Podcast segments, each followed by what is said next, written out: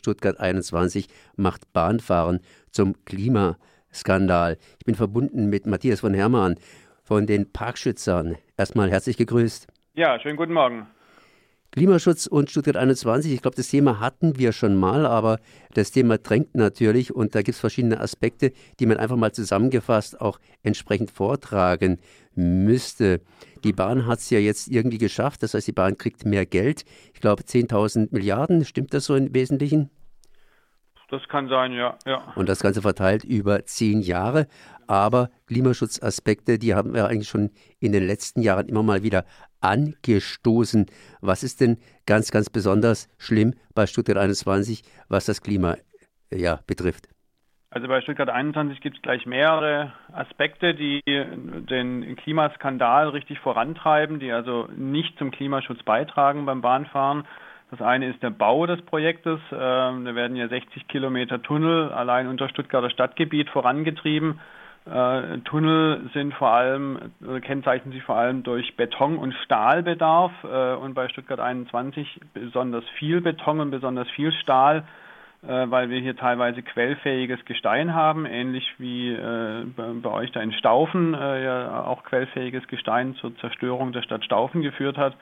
Ähm, solches Gestein haben wir hier auch, was droht, die Bahntunnel, die hier gerade gebaut werden, dann in den nächsten Jahren irgendwann zu zerstören, wenn mal Wasser zutritt. Deswegen wird da werden da unglaubliche Mengen an Stahl und Beton äh, in den Berg gebaut. Und Stahl und Beton sind einfach Klimakiller, weil man unglaublich viel Energie braucht, um die herzustellen. Ähm, und je mehr Stahl und je mehr Beton man braucht, umso höher ist die äh, CO2-Bilanz äh, von so einem Bauwerk. Das ist eine. Dann müssen wir doch eigentlich sagen, wenn das mal verbaut ist, ist es verbaut und dann ist gut und Schluss. Das ist richtig, äh, dann ist aber eben nicht gut und Schluss, sondern dann geht es ja an den Betrieb.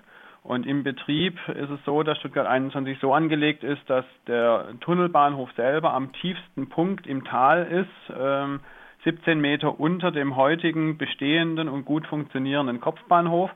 Das heißt, alle Züge, die in diesen Tunnelbahnhof Stuttgart 21 einfahren wollen, müssen äh, kommen von, von der einen oder anderen Seite jeweils einen steilen Tunnel runter. Und mit steil meine ich wirklich im, im Verhältnis für Bahntunnel wirklich steil, äh, müssen also bremsen wie irre ähm, und müssen, wenn sie unten dann angehalten haben und wieder losfahren wollen, wieder gegen die Steigung in die andere Richtung anfahren. Das heißt, ich habe jeweils ähm, zusätzliche Höhenmeter im Vergleich zum jetzigen Bahnhof und ich habe weitere Höhenmeter, weil der Bahnhof ja sowieso gedreht ist und auf ganz andere Höhen äh, raufgeht, nämlich ähm, dieser Filtertunnel äh, überwindet Höhen, die, um, um, dann auf der anderen Seite wieder ins Neckartal runterzufahren, die man auf der Bestandsstrecke überhaupt weder über, äh, überwinden muss noch wieder runterfahren muss. Also auf der Bestandsstrecke fährt man einigermaßen flach äh, dem Neckar entlang äh, Richtung Ulm und muss dann natürlich über die Alp und auf dieser neuen Strecke über den äh, geplanten Bahnhof am Flughafen fährt man erstmal auf eine große Höhe hoch, um dann wieder runterzufahren Richtung Wendlingen ins Neckartal, um dann über die Alp, über diese Neubaustrecke höher zu fahren als auf der Bestandsstrecke. Also auch da überwindet man mehr Höhenmeter trotz Tunnel, ähm, um dann wieder nach Ulm runterzufahren. Also es ist eine reine Berg- und Talfahrt, äh, wenn man von Stuttgart nach Ulm will. Es werden hier Milliarden Gelder ausgegeben, um munter mit der Bahn rauf und runter zu fahren, was natürlich alles enorm Energie kostet. Ähm, für eine Fahrt von Stuttgart nach Ulm und zurück sieht es so aus, dass der Strombedarf einfach doppelt so hoch ist. Zum einen durch die vielen Tunnel, weil man im Tunnel natürlich viel mehr Windwiderstand hat und gegen den anfahren muss. Und zum anderen, weil man diese unnötigen Höhenmeter rauf und runter fährt. Doppelt so viel Strombedarf heißt doppelt so viel CO2-Ausstoß. Jetzt liegt der Stuttgarter Bahnhof oder könnte der Stuttgarter Bahnhof, Bahnstation, die Stuttgarter Bahnstation könnte jetzt äh, auch noch selbst Energie verbrauchen. Ich glaube, da muss man auch mit Rolltreppen rauf und runter fahren. Ja, wobei das im, im Gesamtenergiebedarf, also sprich sowohl Bau als auch dann äh, Betrieb, also äh, sprich diese Höhenmeter, die ich gerade dargestellt habe, ähm, da ist, sind Rolltreppen und Licht ähm, nicht ganz also schlagen nicht ganz so zu Buche, aber natürlich im Vergleich zum bestehenden Kopfbahnhof, der einfach ebenerdig ist, wo man keine Rolltreppen und äh, keine Aufzüge braucht ähm, und wo man im Grunde kein Licht braucht, weil er ja Tageslicht bekommt, braucht man auch bei der Station Stuttgart 21 haufenweise Licht, haufenweise Strom für Rolltreppen und für Aufzüge, da hast du recht. Aber das, ähm, der, der eigentliche große, große Batzen ist wirklich der Mehrenergiebedarf, den man für diese äh, steilen Strecken äh, Richtung Flughafen rauf und dann auch Richtung Mannheim äh, gibt es auch Steigungen ähm, braucht ähm, und eben für diese Berg- und Talfahrt. Jetzt ist es ja im Prinzip so, dass einige dieser Tunnel bereits gebaut sind. Das heißt, da ist der Beton und der Stahl entsprechend schon da. Die Umweltsünde ist dann schon gemacht. Mhm. Ähm, was kann man jetzt noch für Abhilfen hier leisten? Ja, wir werben seit Jahren für unser Projekt oder unser Konzept Umstieg 21, wo wir äh, äh, sehr eindrücklich zeigen, wie man die bestehenden Baugruben in der Stuttgarter City umnutzen kann, sinnvoll umnutzen kann für einen großen Verkehrsknotenpunkt, wo man also einen zentralen Busbahnhof äh, äh, bauen kann in diese bestehenden Baugruben, äh, wo man eine große Fahrradstation, eine Mietwagenstation einbauen kann. Ähm, alles eben unter Berücksichtigung dessen, was für Stuttgart 21 schon gebaut ist, um das sinnvoll umzunutzen. Und wenn du die Tunnel ansprichst, fertig sind die natürlich noch nicht. Die sind zum Teil, ähm, ähm, wie sagt man, durch, durchgestoßen oder durch, also da ist der, der, der Durchstoß des Tunnels, Tunnelvortriebs ist bei einigen dieser Tunnel fertig. Andere sind noch gar nicht so weit und bei manchen Tunneln hat die Bahn massivste Probleme, zum Beispiel im Neckartal wo sie unter dem alten Neckarbett durchtunneln will und da Wassereinbruch hat seit vielen Monaten und äh, so gewaltigen Wassereinbruch, dass sie einfach nicht vorankommen. Auch da erinnern wir uns mal wieder an die äh, Tunnelvorhaben der Bahn im Rheintal, wo man ja dann eine Tunnelbohrmaschine äh, bei Rastatt versenkt hat im Kies. Ähm, und so ähnlich geht es hier bei Stuttgart 21 auch gerade voran. Da steckt zwar keine Tunnelbohrmaschine drin, aber die Bahn hat dort extremste Wasserprobleme. Ähm, da ist alles noch nicht irgendwie mit Beton jetzt ausgeschlagen und fix und fertig. So, diese Tunnel sind halt im Rohbau ähm, und wie gesagt, eine ganze Reihe davon sind ähm, bei weitem nicht fertig. Ich habe jetzt gelesen vor kurzem, Stuttgart wird langsam ungeduldig wegen diesem ganzen, ja, wegen der ganzen Sache um Stuttgart 21 herum.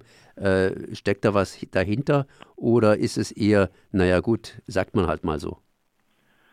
Also der grüne Oberbürgermeister tut natürlich immer so, müsste jetzt mal schnell fertig bauen. Er hat bis heute nicht begriffen, dass dieses Projekt nicht mal schnell fertig wird, sondern dass es vermutlich nie fertig wird, weil es einfach konstruktiv solche massiven Probleme hat, ähm, weil das quellfähige, diese quellfähige Anhydritstein äh, unter, unter diesem Tunnel einfach ein dauerhaftes Problem sein wird und immer zu Problemen führen wird. Ähm, das ist reine Rhetorik, äh, um sich äh, sozusagen rauszuwinden aus den Problemen, in die man sich halt reinmanövriert hat. Das gleiche gilt auch für die äh, grün-schwarze Landesregierung. Da kommen immer Töne, jetzt müssen wir mal schnell fertig machen. Ähm, das äh, zeugt einfach davon, dass halt hier politisch äh, mal munter drauf losgeschwätzt wird, um irgendwie gut dazustehen und um der äh, progressive Vorantreiber zu sein. Ähm, aber mit der Realität von Stuttgart 21 hat das überhaupt nichts zu tun. Sinnvoll wäre jetzt schnell umzusteigen, ähm, das schon gebaute so um, äh, umzunutzen, äh, dass man einfach den, den, den bestehenden und funktionierenden Kopfbahnhof erweitert und maximal ausbaut.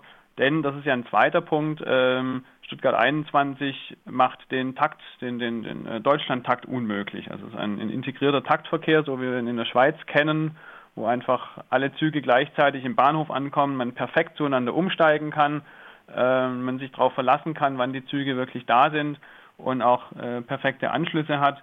Und das ist mit dem Deutschlandtakt jetzt ja für Deutschland endlich mal geplant. Aber wir wissen, eigentlich wissen wir das schon seit Jahren, der SWR hat es jetzt dieses Jahr endlich groß ans, ans Licht gebracht, ähm, dass das mit Stuttgart 21 nicht möglich ist. Und zwar prinzipiell nicht möglich, weil einfach zu wenig Gleise da sind. Und auch das könnte man beheben, wenn man den bestehenden Kopfbahnhof erweitert und modernisiert, äh, statt im, im Untergrund äh, wenig Gleise hinzubauen für viel Geld. Also zusammengefasst, äh, Klimaskandal ja. Das heißt zum einen Betonverbau bzw. Stahlverbau.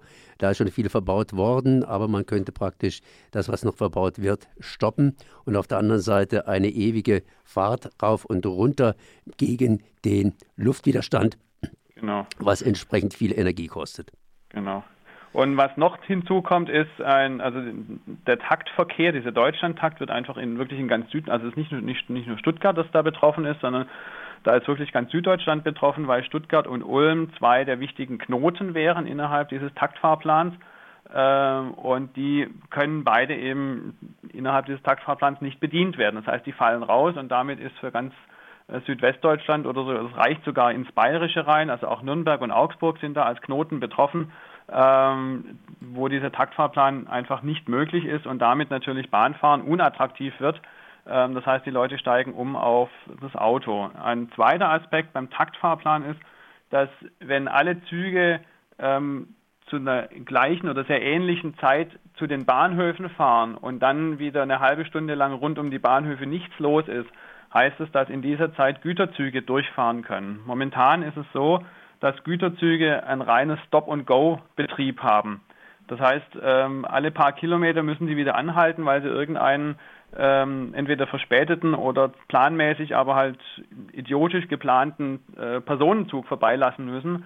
Und wenn man lange schwere Güterzüge dauernd anhält, anhalten lässt und wieder losfahren lässt, ähm, wirkt sich das natürlich ganz massiv negativ auf die CO2-Bilanz äh, vom Güterverkehr auf der Schiene aus. Eigentlich will man Güterverkehr auf die Schiene umlagern, dann muss man aber auch die Trassen frei halten für die Güterzüge. Das heißt nicht, dass keine Personenzüge mehr fahren, sondern dass man es eben so konzertiert einrichtet, dass zu einer gewissen Zeit die Personenzüge rund um die Bahnhöfe unterwegs sind und in einer anderen Zeit rund um die Bahnhöfe einfach die Schienen frei sind und da die, Zü die Güterzüge vorbeifahren können. In der Schweiz wird auch das praktiziert, deswegen funktioniert in der Schweiz auch der Transport von Gütern auf, auf der äh, Schiene wunderbar. Hier in Deutschland wird halt rumgedoktert. Ähm, da sage ich erneut Umstieg 21. Ich danke mal Matthias von Hermann für diese Informationen. Matthias von Hermann zu Bahnfahren zum Klimaskandal mit Stuttgart 21. Matthias von Hermann von den Parkschützern. Merci. Ja, vielen Dank. Tschüss.